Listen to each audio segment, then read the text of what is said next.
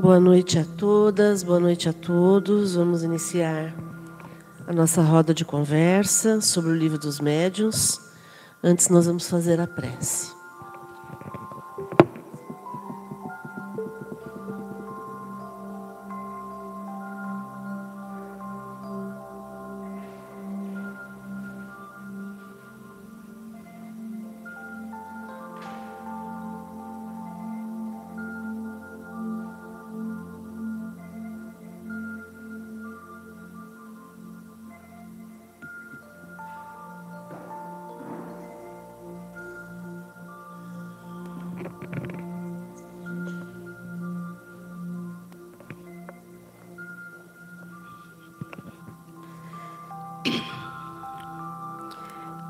Querido Mestre Jesus, mentores amigos do GEOL, estamos agradecidos por mais essa noite, mais essa oportunidade de aprendizado que teremos aqui.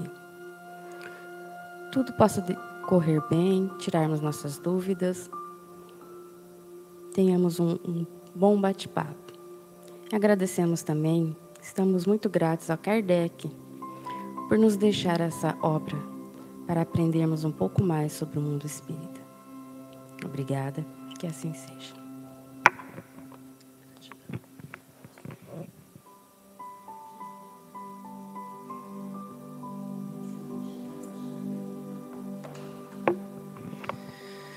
Muito bom.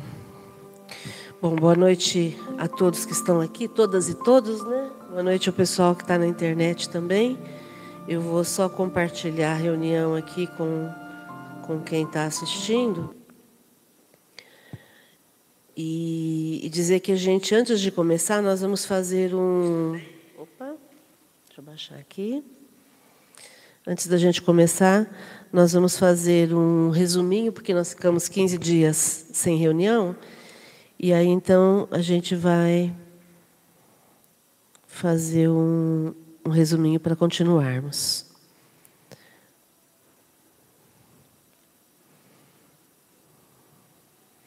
Só colocar aqui no grupo.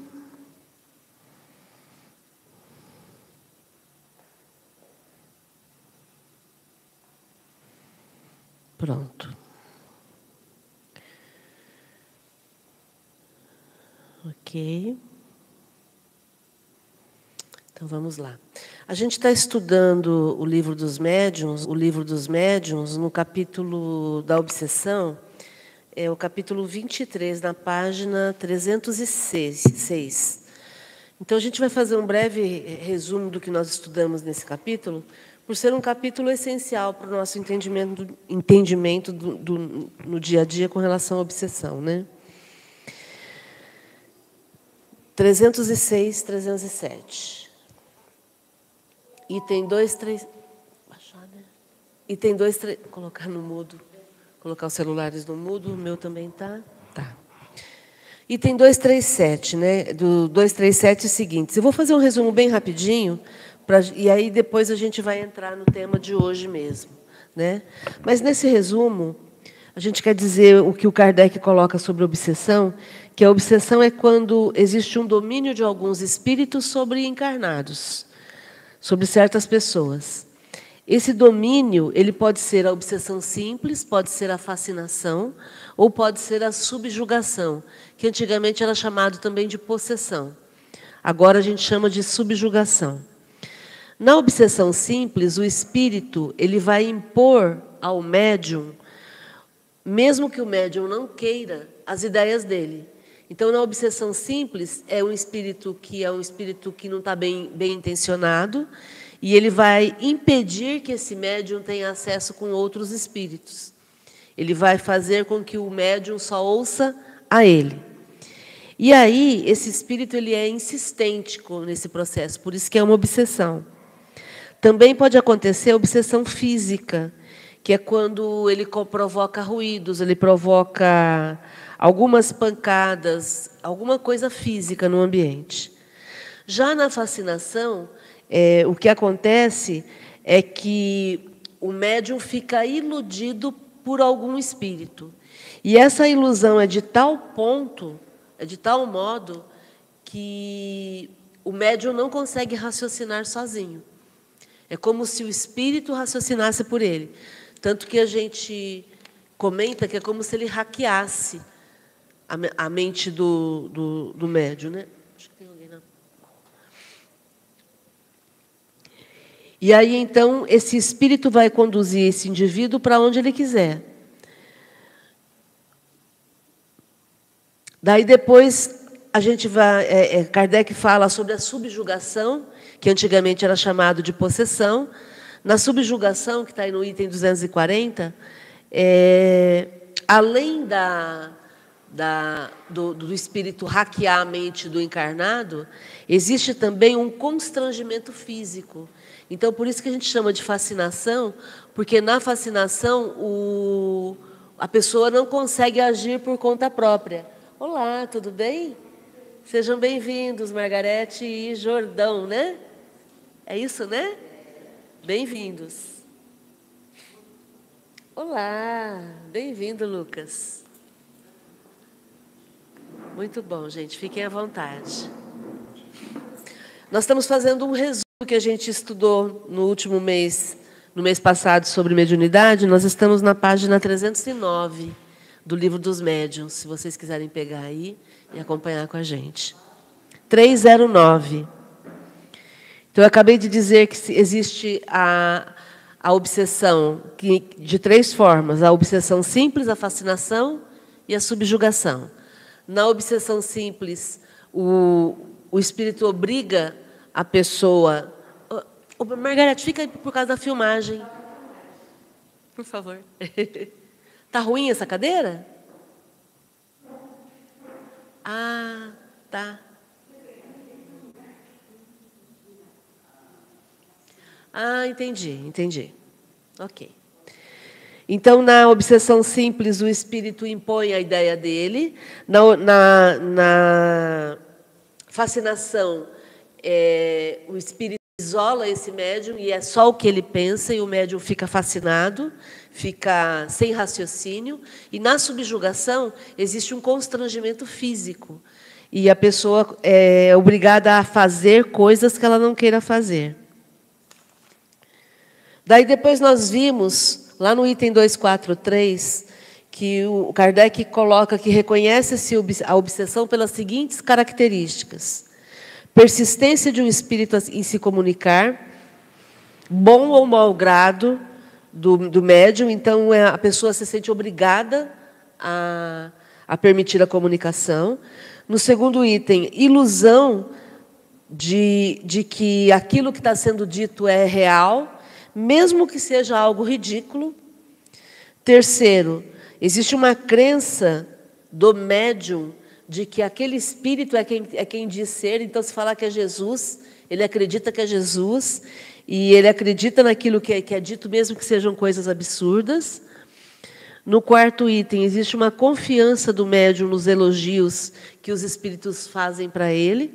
Ele não questiona isso, ele se, ele se sente orgulhoso do que o Espírito fala para ele, dos elogios. No quinto item, existe uma disposição do Espírito em afastar esse médium de todo mundo, porque se ele estiver no meio das pessoas, as pessoas vão abrir os olhos dele. Sexto item, é, tomar a mal a crítica das comunicações que recebe. Então, quem está quem tá sob efeito de obsessão fica muito melindroso, não aceita críticas. Sétimo, necessidade incessante e inoportuna de escrever. Então, a pessoa que está obsediada, ela tem, ela desenvolve uma obsessão, ela, ela faz aquilo sem parar. É, oitavo, constrangimento físico qualquer, dominando a vontade e forçando esse médium a agir ou falar, mesmo que ele não queira fazer. E o nono, rumores e desordens persistentes ao redor do médium, que aí são esses ruídos, que é a obsessão, é, é o que ele chama aqui atrás de subjugação corporal, né? que é quando acontecem situações é, físicas que a pessoa não quer. O que mais nós vimos no mês passado sobre obsessão? Depois nós vimos que Muitas vezes o espírito ele só tem o desejo de, de provocar, de fazer o mal, né? ele, ele quer de alguma forma atrapalhar a, a residência, o trabalho da pessoa. É, também vimos que irritar-se não resolve. Recentemente eu estava conversando com uma pessoa e ela comentando, é, essa pessoa trabalha com música e ela dizendo que o, o celular dela estava ligando o metrônomo que eles usam para afinar, né? Ligando sem parar, né? E aí ela, essa pessoa dizendo, ligou oito vezes agora há pouco, uma vez em seguida da outra. Né? E a pessoa estava muito irritada. Eu falei assim, então, você está dando um instrumento para eles atuarem. Porque a tua irritação é essa energia que é usada. E aí a gente sempre lembra do, do Monstros S.A., né? onde eles usavam o medo, os gritos, como energia. Né? Então a gente fica pensando assim, é um filme que tem um fundo de verdade porque na verdade o medo ele alimenta tudo isso, né? A irritação também é, é exatamente o que eles querem, que você se irrite, né? Daí ele Kardec coloca também que alguns espíritos fazem isso porque eles sentem prazer em ver a pessoa descontrolada, né? E, ah, e por que, que não, eles ficam perturbando gente, de, gente que está numa boa, né, que está bem? Por que, que eles fazem isso? Porque eles querem estar perturbando. E gente que já é perturbada não dá ibope para eles. Né? Já está perturbada. Então, eles. Acho que chegou mais alguém. Não vai fazer diferença. Né? Ou eu estou ouvindo demais. Daí depois eles colocam que tem, existem também obsessores sem maldade. Ouvi, ouvi tocar a campainha. Existem obsessores sem maldades que fazem isso só para difundir as ideias absurdas que eles têm. O que mais? É, ele, Kardec coloca também que os espíritos bons eles são rápidos e objetivos. Eles não ficam é, demorando para Pra, eles não são prolixos. Né?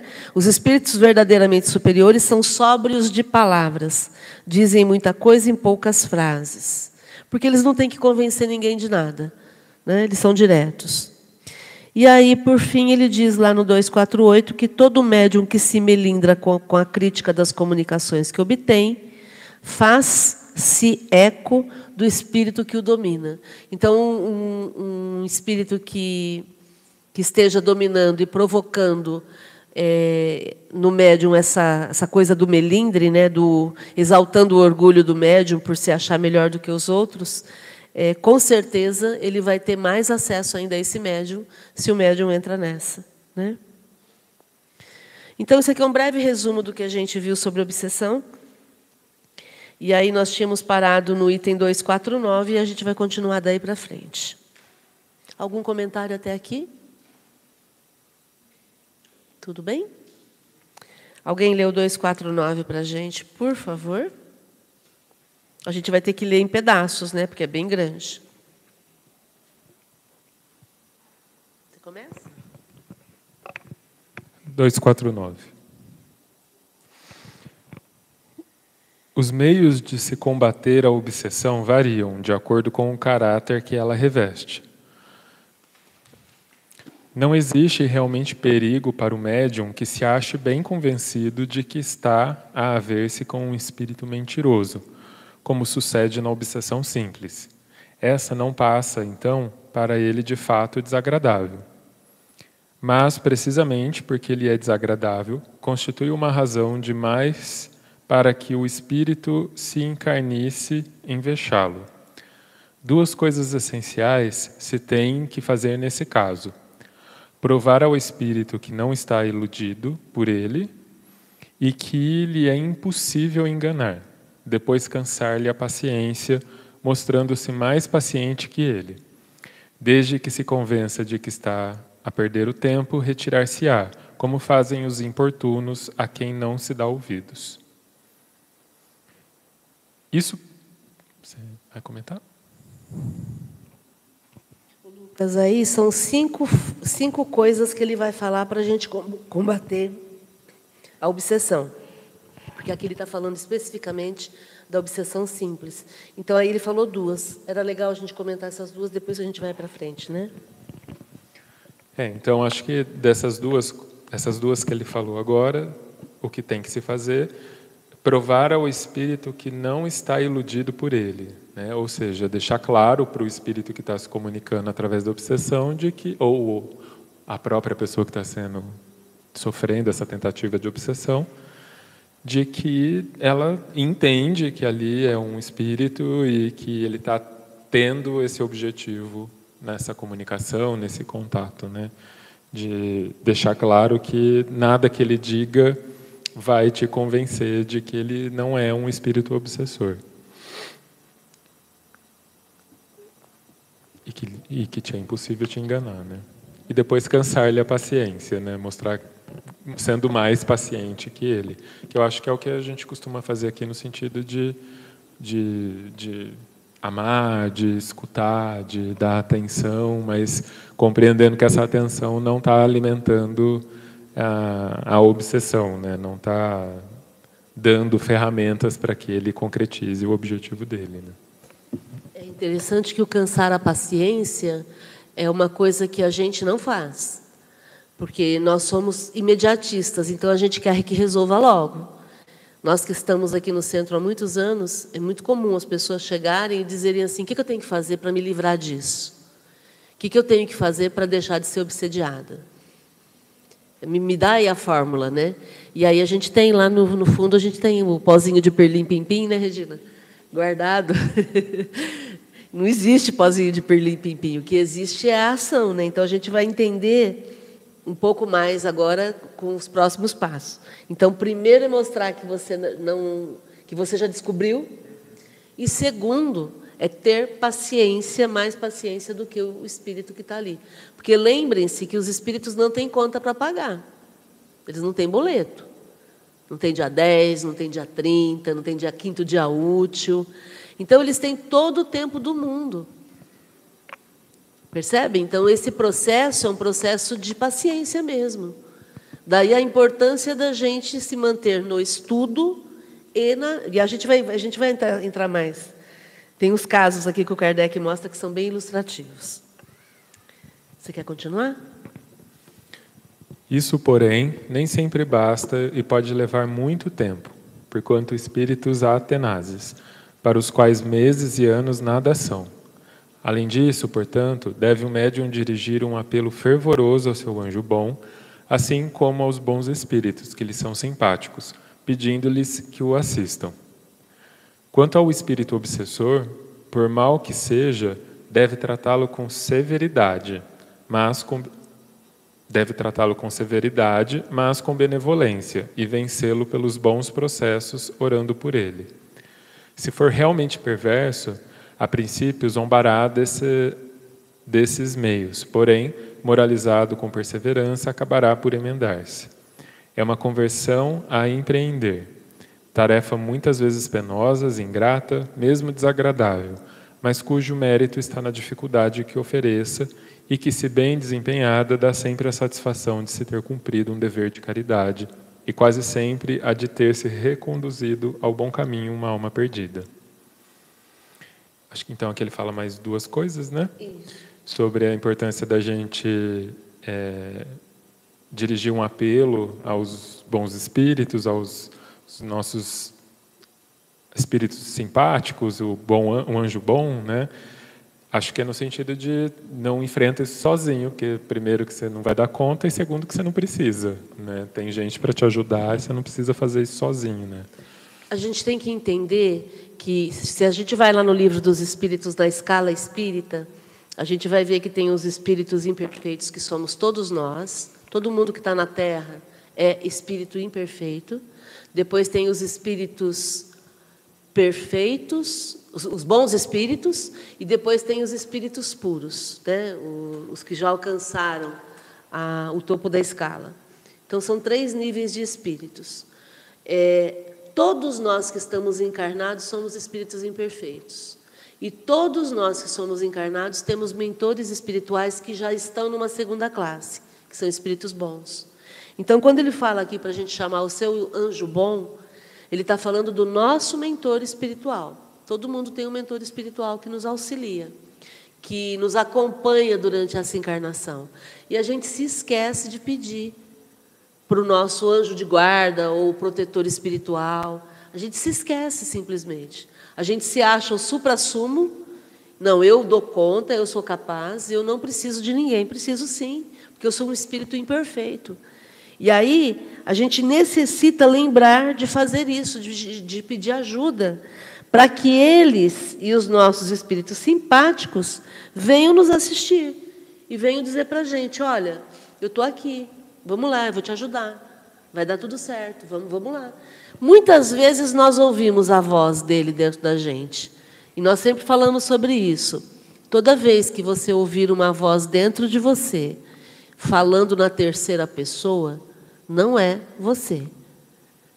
Ou é o teu mentor, ou é algum obsessor. Quando a mensagem é boa, é um mentor. Quando a mensagem é boa, é ruim, é um obsessor. Então, é, a gente prestar atenção nessa voz mental que vem. É, por exemplo, vamos imaginar que eu vá fazer uma prova, e aí, né, a Lívia e a Bianca, né? E aí, de repente, eu vou fazer a prova, vem uma, uma ideia assim na minha cabeça. Você acha que você vai tirar nota boa? Você não vai tirar nota boa, não. Você vai, você vai dar tudo errado para você. Então, usou o pronome você, não é você pensando. É alguém pensando dentro da tua cabeça. Porque quando eu falo comigo mesmo, eu uso o pronome eu. Eu vou conseguir, eu vou dar conta, eu vou arrasar. Percebem? Então, se vem você, fica esperto. Tem, você foi hackeado. Né? Tem alguém que hackeou a tua mente. Você ou o seu nome. Né? Você você ou o seu nome, né? Que nem aquela, aquela vez que eu contei, eu estava fazendo exercício, reclamando, reclamando. Aí eu falei, aí de repente eu pensei, Lucas, para de reclamar. Né? Não... Esse, é sujeito oculto aí, né? Uhum. Lucas, pare você de reclamar. Exato. Né? É pronome oculto, né? Lucas, pare você de reclamar. Então, o processo é sempre assim, vai te chamar pelo nome ou usar o pronome. Tá? Ficou alguma pergunta sobre isso? Tudo bem? Isso é libertador, né? Quando a gente percebe, porque agora a gente vai começar a classificar. Então, primeiro é usar o, é chamar o espírito bom aí, o anjo bom, né, Lucas? E qual é o outro? O outro é ser severo, porém benevolente. Né? Eu acho que é severo no sentido de seriedade, de força, firmeza, mas ainda assim sendo de forma benevolente, amável, educada. Ser firme, uhum. né? É, colocar ordem no processo. Entende? Porque às vezes as pessoas pensam que porque é espírito tem ascendência sobre mim, vai poder mandar em mim. Não, não.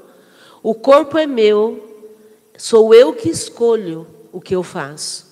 O corpo é seu, é você quem coordena seu corpo. Ninguém, nem espírito, nem Jesus tem, vai, vai fazer isso, porque Jesus não vai fazer porque ele sabe que não deve, né?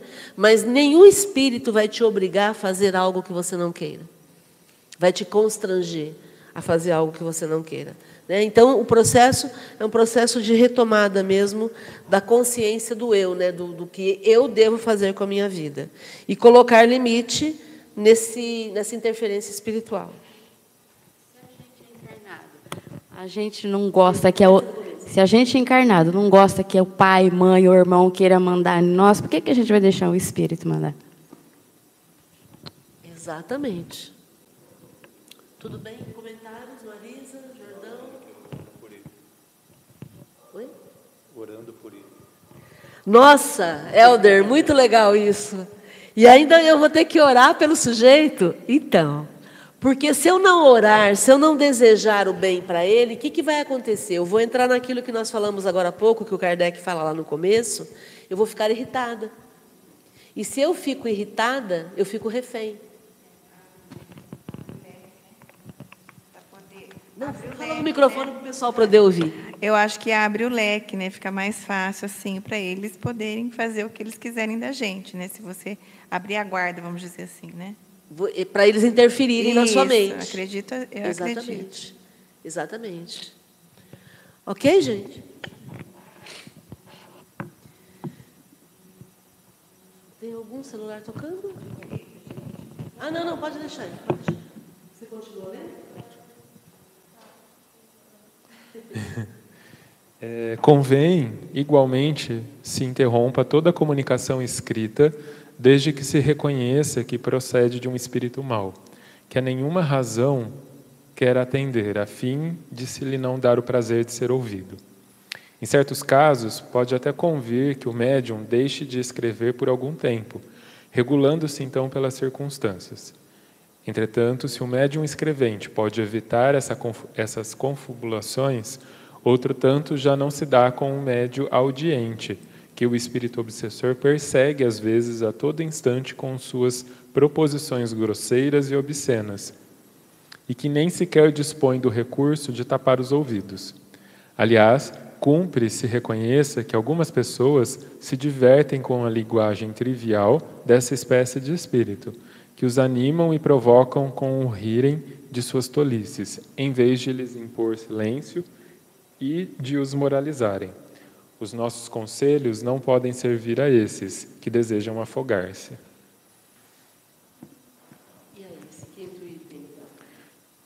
Eu não, eu, você sabe que eu nunca tinha pensado na obsessão sobre escrita, né? Porque a gente normalmente pensa na obsessão alguém sendo influenciado de forma incorporativa, vamos dizer assim, sabe? Mas é interessante pensar que a obsessão pode acontecer através da psicografia, através de qualquer tipo de de, de mediunidade, né? Aqui ele fala do, do de quem escuta mas pensa, um clarividente também, que fica vendo e não adianta ele fechar o olho, ele vai continuar enxergando as obscenidades que um espírito obsessor está provocando. Que, e, e, de fato, são situações bem mais complicadas, assim, né? porque não tem o que fazer. A, a, a incorporação você desincorpora, a escrita você arranca o papel, mas e quando você está ouvindo e vendo? Né? Aí é que eu acho que a moralidade do médium se, se apresenta na firmeza de então fazer os passos anteriores, de, né, de tentar, enfim, todos esses passos que eles colocaram aqui antes, né? Então são esses cinco passos que, ele, que o Kardec sugere para a gente poder combater uma obsessão. Se eu percebo que tem algum espírito que está querendo me controlar, eu vou então fazer lá o primeiro passo, mostrar para o espírito que eu sei que ele está ali. Segundo passo, ter paciência para poder afastá-lo. Terceiro passo, pedir ajuda do teu anjo de guarda, do teu mentor, para que ele possa te ajudar e te proteger. Quarto, ser severo com esse espírito, mas ao mesmo tempo ser benevolente, orar por ele para ele poder se esclarecer. E quinto, interromper qualquer tipo de intervenção que esse espírito esteja provocando em você como o Lucas falou. Se for na escrita, parar de escrever. Se for na, em algum outro tipo de mediunidade, fazer de tudo para você não entrar na, no processo mediúnico. É claro que é o que ele colocou. Quando eu, eu tenho a vidência ou a audiência, quando eu vejo espíritos e eu ouço espíritos, eles vão continuar ali. Mas eu posso me entreter. Eu posso não ficar prestando atenção naquilo tudo que eles estão querendo me mostrar. Por quê? Porque são formas de controle para a gente perder o equilíbrio. Muitas pessoas são taxadas de loucas porque, na verdade, elas têm mediunidade. Eu convido vocês a assistirem o filme O Baile das Loucas, da, da Amazon, é, que é um filme francês, não tem nada de espiritismo, mas tem o livro dos espíritos no filme. Porque é um, é um livro, um filme que fala, não vou, não vou dar spoiler, né? mas fala sobre mediunidade. Tá? E, e, e, que é uma produção cinematográfica, não tem nada com, com, de cunho espírita, mas que demonstra como que as pessoas são taxadas de loucas. É, e sempre foi assim. Né? Desde o princípio foi assim. Né? Se a gente for pensar até na psicologia, né? a histeria, o nome histeria vem de hístero, que é o útero. Então, só as mulheres é que eram histéricas. Né? Se a gente for pensar em termos de, de entendimento até na medicina, é, sempre houve essa, essa conotação de loucura para a mediunidade. Né? E a doença mental, a doença psiquiátrica, até hoje ela tem muitas nuances de mediunidade e é muito, muito mal compreendido isso pelos psicólogos, psiquiatras que não têm conhecimento espiritual, né? Então, por isso a importância da gente saber como se defender, Né? Por isso a necessidade do estudo da mediunidade. Esse livro é uma cartilha para a gente poder se desenvolver. Né? Caso daquele rapaz que chegou aqui com a cartinha do médico. Nossa, verdade. Há muito, mas há muitos anos atrás, Joel tem 40 anos, né? Pelo menos há uns 30 anos, 20 a 30 anos. É, 25 anos atrás, chegou um rapaz aqui no centro com uma carta encaminhada do Hospital Psiquiátrico aqui da cidade, Bezerra de Menezes, dizendo para a gente atendê-lo, porque o caso dele era para nós, não era para, o hospital. Né? E esse rapaz frequentou o centro um tempão, frequentou a reunião mediúnica, né? se equilibrou e depois foi viver a vida dele. Ele teve a sorte de ser atendido por um médico espírita.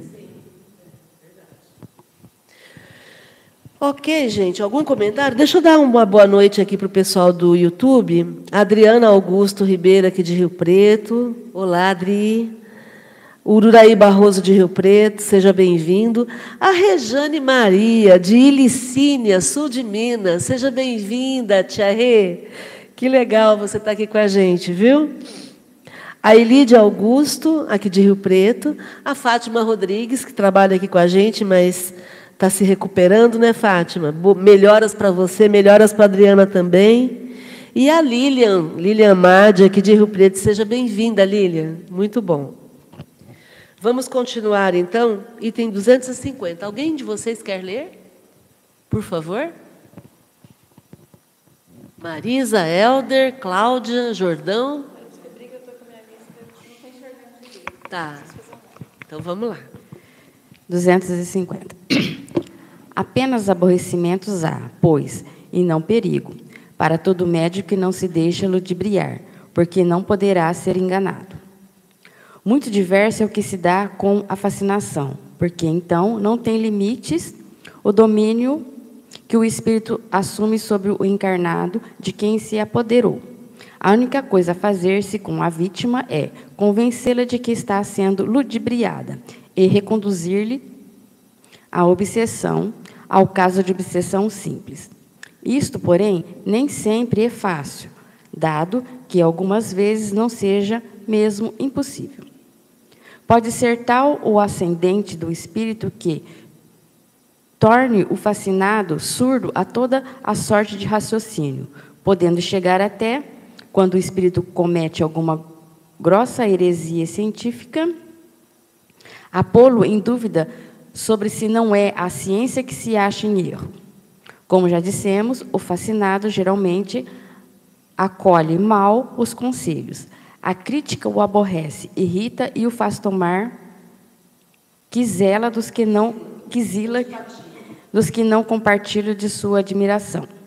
Suspeitar do espírito que o acompanha é quase, aos seus olhos, uma profanação, e outra coisa não quer o dito espírito, pois tudo o que aspira é que todos se curvem diante a sua palavra. Comento, vamos lá. Então, primeiro a gente falou da obsessão simples. Agora ele vai ensinar como é que a gente faz com a fascinação.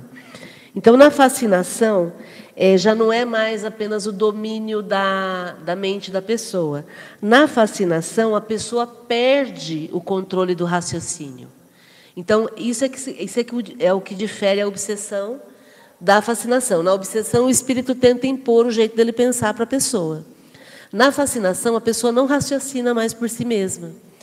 É, qualquer, qualquer semelhança com a política é mera, mero comentário, não é assim? Porque a gente muitas vezes vê as pessoas sem condições de raciocinarem. Né? Elas param de ver o óbvio. Né? Então, é, aqui na fascinação, não tem limites o domínio que o espírito exerce sobre a pessoa. É um, um domínio absoluto. A pessoa não raciocina mais. E aí, quando você tenta convencê-la de que ela está sendo ludibriada, ela se afasta. Por quê? Porque o espírito vai sugerir isso para ela. É, então, ele, ele, Kardec coloca que o fascinado, ele normalmente ele, ele acolhe mal os, os conselhos, ele fica melindroso, né? ele se melindra com, com tudo aquilo que é dito. A crítica o aborrece, ele fica irritado e ele toma antipatia das, das pessoas que que não concordam com ele. Ele passa a ficar antipático com essas pessoas. Se a gente suspeita do espírito que está intuindo ele, então aí é, é o fim, né? Porque para ele é uma profanação, é como se aquilo que o espírito está dizendo fosse algo que tem que ser respeitado a qualquer preço. E aí tudo que esse espírito quer é que as pessoas se curvem ao que ele está fazendo, ensinando para aquele médium, né? Vamos terminar de ler para você contar esse exemplo? Um deles exercia sobre pessoa do nosso conhecimento uma fascinação extraordinária. Evocamo-lo e, depois de umas tantas fanfarrices, vendo que não lograva mistificar-nos quanto à sua identidade, acabou por confessar que não era quem se dizia. Sendo-lhe perguntado por que ludibriava de tal modo aquela pessoa, respondeu com essas palavras que pintam claramente o caráter desse gênero de espírito. Eu procurava um homem que me fosse possível manejar. Encontrei-o, não o largo. Mas se lhe mostrais as coisas como são, eles vos sol... eles, ele vos soltará isso. É o que veremos. Como não há cego pior do que aquele que não quer ver, reconhecida a inutilidade de toda tentativa de abrir os olhos ao fascinado, o que se tem de melhor a fazer é deixá-lo com as suas ilusões. Ninguém pode curar um doente que se obstina em conservar o seu mal e nele se compraz. Então, ele está dando esse exemplo de um espírito que estava fascinando um médium, e aí eles evocaram esse espírito, porque vamos nos lembrar que Kardec trabalhava com evocação. E aí, depois que o espírito é, veio é, atender à evocação e fez algumas palhaçadas, fanfarrices, né? É, percebendo que ele não ia conseguir enganar o Kardec e os médiums que estavam evocando, ele acabou por confessar que era ele sim que estava provocando aquilo. E que ele estava procurando alguém que acreditasse no que ele estava dizendo. E aí, quando o Kardec disse, mas se a gente contar para ele, ele vai abrir os olhos e vai te soltar. E aí o Espírito diz: é o que nós vamos ver. Por quê? Porque são espíritos que aceitam, que topam o desafio. E aí o que o Kardec coloca é que não adianta a gente tentar convencer um fascinado, porque lembram que a característica da fascinação é a pessoa perder a capacidade de raciocínio?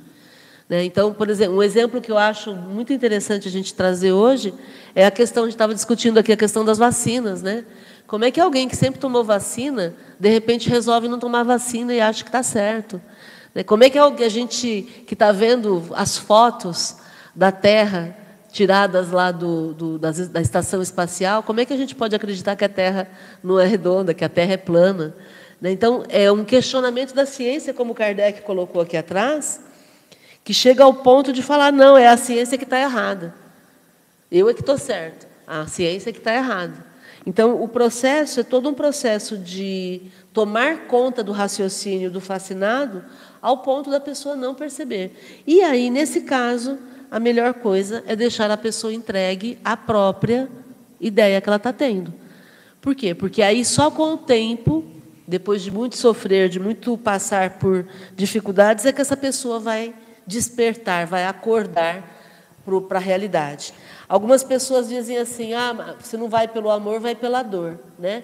Essa é uma frase errada, porque a lei da dor não é lei de Deus. Deus não criou a dor. Deus criou o amor. Então a lei é só de amor. Se eu escolho a dor, é uma escolha minha. Escolha e risco meu. Então, se eu começo a sofrer, se eu sinto a dor pela minha ignorância, vai chegar um momento que eu não vou aguentar mais essa dor e eu vou mudar por conta disso. Mas isso não é vontade de Deus. A vontade de Deus é que. Imagine a gente, que nós que somos pais e mães. Em algum momento passa pela sua cabeça que seus filhos aprendam pela dor? Claro que não. A gente quer facilitar, né? O tempo todo. Quer dizer que eu sou melhor do que Deus? Porque eu quero facilitar para os meus filhos, mas Deus quer que a gente sofra. Então, a lei da dor, a lei do sofrimento não são lei coisa nenhuma, são escolhas nossas. E quando a gente entender isso, a gente não vai precisar passar por esses perrengues. Comentário, gente.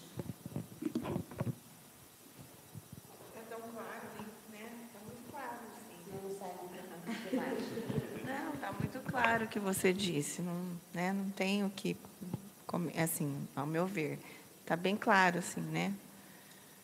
Que o que você falou e agora sobre a dor e o amor. É bem claro isso. Para mim é, né? Tá.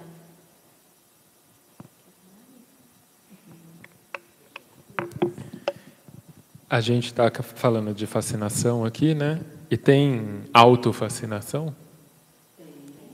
Né? Porque eu acho que aqui o Kardec está explicando um mecanismo mediúnico de obsessão aqui, tudo, né? Mas a gente não pode cotar, colocar tudo na conta dos espíritos. Né? Tem gente que se fascina e não é necessariamente porque tem um espírito obsessor ali. É porque é ignorância, é porque é mau caratismo, é da moral daquele, daquele sujeito, daquela pessoa. Né? E, e às vezes isso acontece com muito mais frequência do que a gente imagina, né? Porque se o fascínio é a, a, falta de capacidade de raciocinar, imagina você ter que raciocinar sobre algo que você acredita e ter que mudar essa opinião e ter que mudar o seu posicionamento no mundo.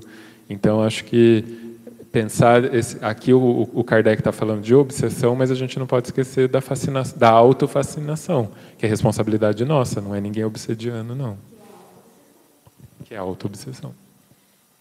É, é, aquela pessoa que, que tem um referencial interno altíssimo, ao ponto de não se importar com os outros, ela está num processo de autoobsessão. Né? Porque aí é o, é o exercício do egoísmo no seu maior grau.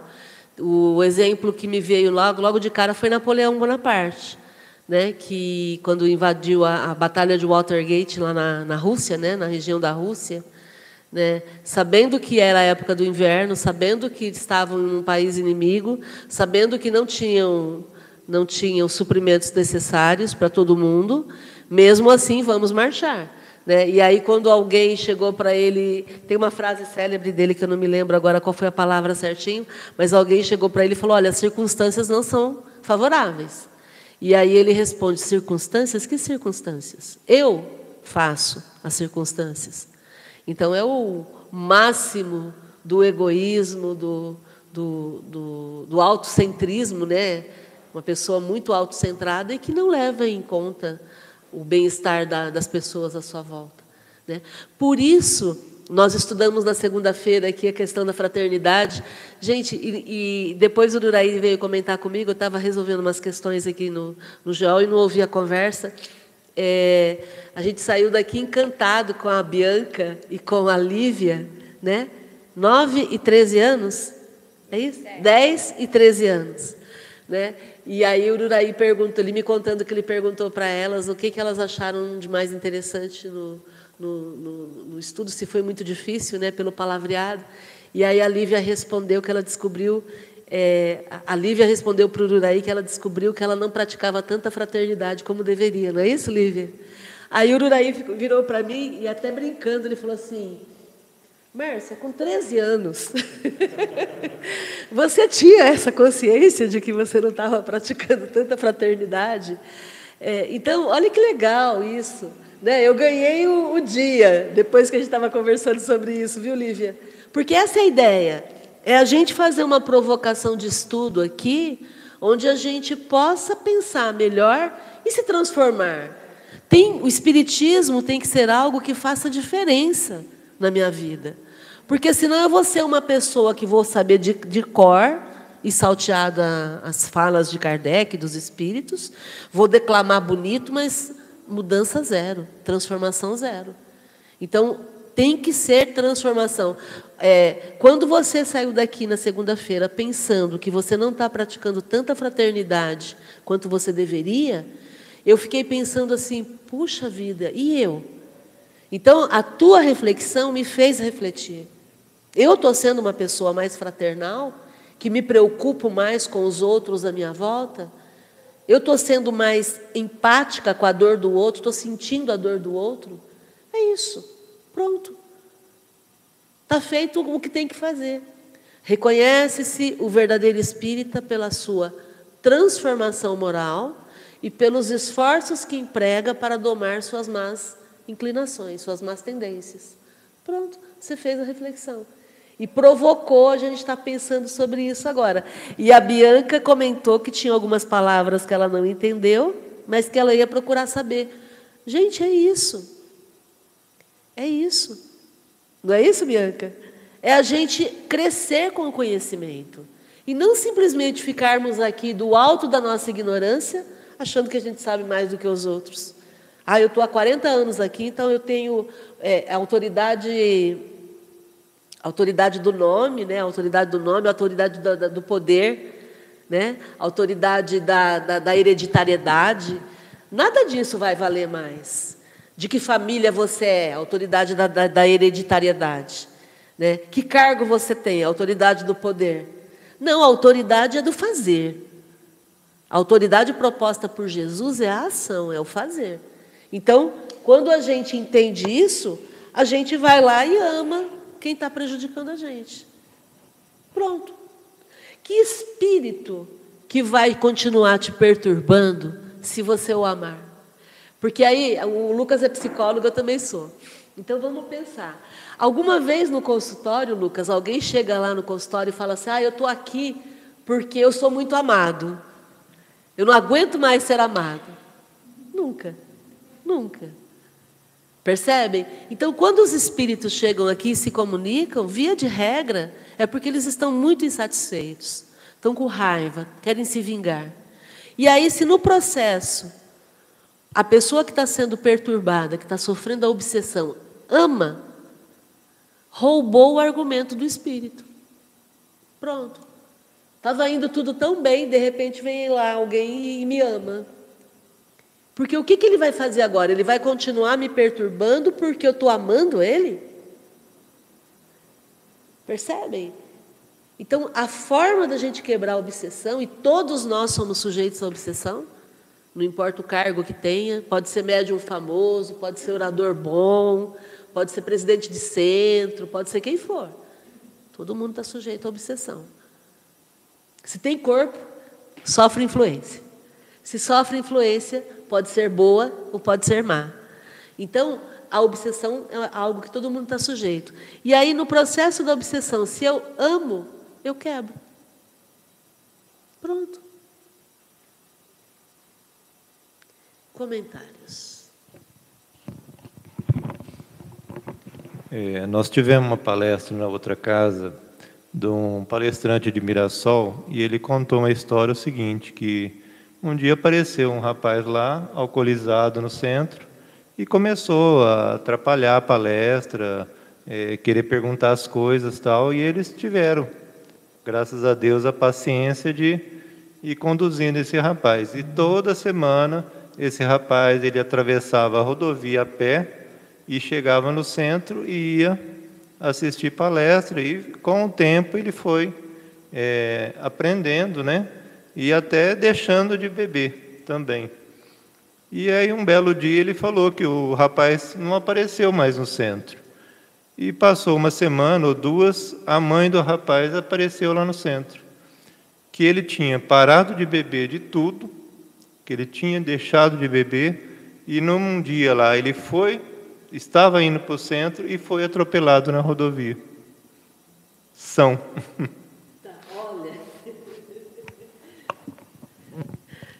Muito bom. Algum outro comentário, gente? Deixa eu só dar um alô aqui para o pessoal da, do YouTube. A Helenilda Mira, lá de Salvador. Oi, Helenilda, seja bem-vinda. Ururaí, toda obsessão externa começa pela auto-obsessão. Você se obsedia, né? entra no processo de auto-obsessão, você se perturba e aí você abre brechas. A autoobsessão é a vulnerabilidade mental, a fragilidade emocional por onde o espírito estabelece a conexão espiritual. O espírito obsessor, claro, né? Então, quais são as suas vulnerabilidades mentais? O que que ainda te perturba emocionalmente? No meu caso, é a irritação. Então, quando eu me irrito, eu percebo que eu abro brechas para ser perturbada. E aí, quando eu me irrito e abro brechas, eu tomo atitudes impensadas. Então, qual é a tua, a tua vulnerabilidade? Estou falando isso porque isso aconteceu antes de eu vir para cá hoje. Né? Eu, eu abri uma brecha com a irritação e a hora que eu percebi, eu falei, opa! Mas bati a porta assim, com os dois pés, né? Fechei a, a irritação, falei, não, hoje é dia de reunião mediúnica, não vou entrar nessa não. Então é a gente estar tá atento, fazer esse processo de observação interna o tempo todo. Né? Porque eu sei onde aperta o meu calo. Você sabe onde você tem pontos vulneráveis. Né? Então é importante a gente fechar essas brechas. Ok? Fala aí. Algumas vezes também, se o obsessor não consegue te atingir diretamente, ele vai atingir o próximo de você, um familiar, um amigo, para te tirar da, do eixo. Nossa, Rê, muito bem lembrado. Isso é muito comum, né? Eles tentam te atingir, mas você está vigilante, e aí eles vão pelas beiradas, atingindo em volta.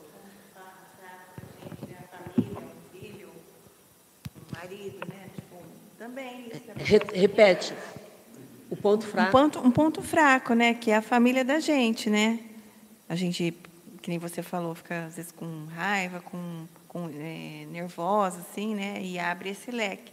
Às vezes você não, não te atinge você, mas atinge uma pessoa que está do teu lado, que você ama, um, o meu marido, o filho, e, e ele traz esse estado para você.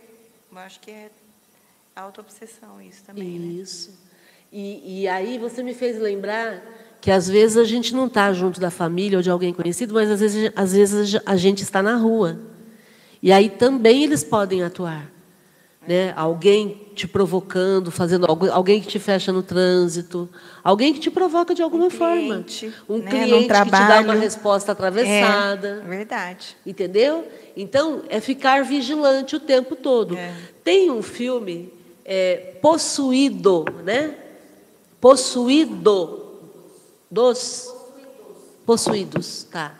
É, é um filme super antigo com o Denzel Washington é, mas ele é, hoje ele está no stream também.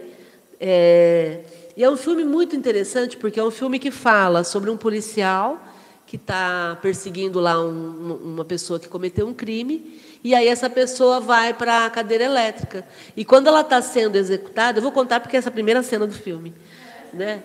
É, antes dele ser executado, ele fala assim para ele: ele chama o policial para conversar com ele. Aí ele fala através do vidro: Eu vou voltar. É impressionante, gente. É um filme de Hollywood, não é filme espírita.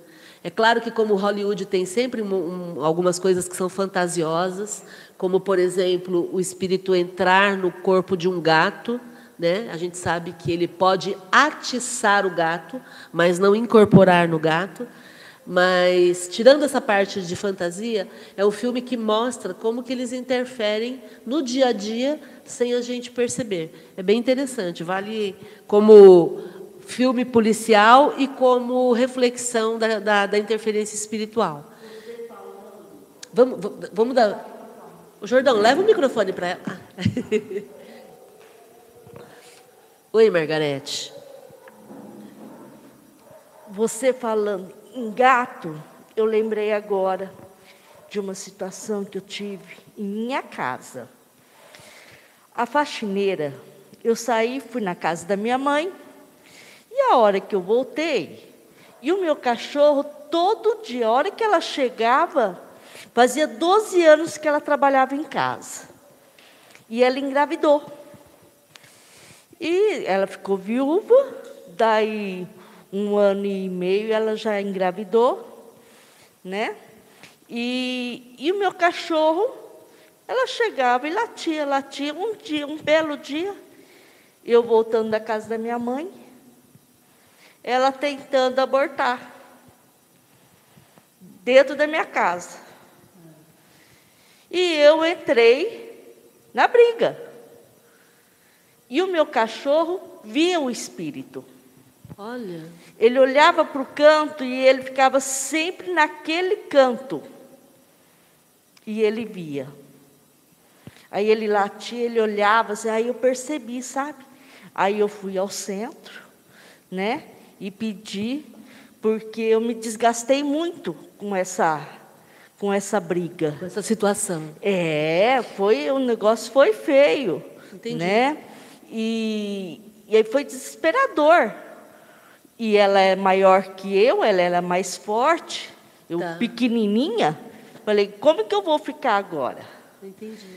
Então, você falando do gato, eu É. lembrei do, do cachorro. Entendi. Inclusive, no dia do, do centro que eu fui lá, eu- o espírito falou que ia matar meu cachorro. Entendi. Ele estava com ódio porque ele tinha alertado. Entendi. Olha que interessante. O cachorro. O cachorro nem se individualizou enquanto espírito e já está trabalhando já, né? Muito bom. Certo, então, gente. Bom, nove horas, nós vamos encerrar aqui. E no- na próxima reunião nós vamos falar do outro tipo de obsessão, que é a subjugação. E, e aí vamos terminar esse capítulo aqui, que é um capítulo bem interessante para a gente aprender, né? Algum outro comentário, por favor? Bom, vou me despedir do pessoal aqui da internet. A gente vai interromper a, a transmissão agora, porque vamos entrar na parte prática da mediunidade. E se você quiser participar, é só vir presencialmente aqui no GEOL. Toda quarta-feira a gente está por aqui, tá bom? Nos vemos amanhã na Academia da Felicidade. Fica o convite aí para você participar com a gente. A Academia da Felicidade é um grupo que treina a felicidade de forma prática no dia a dia. É coordenado pelo Ururaí Barroso. É, Aproveite para se inscrever no nosso canal. Aproveite para ativar o sininho para você ser lembrado quando a gente começar com a nossa reunião. E, e vamos aproveitar aí também e curtir a nossa reunião. É importante isso também. Todo mundo que está aí online pode, nesse momento, clicar aí na, no joinha para poder curtir o nosso encontro de hoje. Tá bom? Fiquem bem, se cuidem e até amanhã.